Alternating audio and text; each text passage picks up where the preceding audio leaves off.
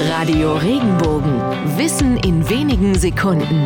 Alltagsfragen leicht erklärt. Warum sagen wir toi toi toi? Bevor sich die Menschen mit diesem Spruch Glück wünschten, war es weit verbreitet, dass man dreimal auf den Boden spuckte.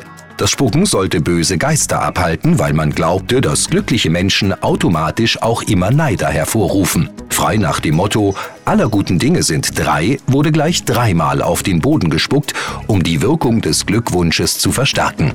Ab dem 19. Jahrhundert war das Spucken dann aus Angst vor Krankheiten verboten. Der Brauch blieb aber erhalten dank einem Wort, das sich ausgesprochen fast so anhört wie das Geräusch, wenn man tatsächlich auf den Boden spuckt.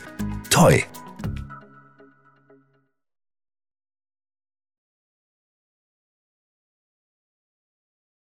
Wenn dir der Podcast gefallen hat, bewerte ihn bitte auf iTunes und schreib vielleicht einen Kommentar. Das hilft uns sichtbarer zu sein und den Podcast bekannter zu machen. Dankeschön.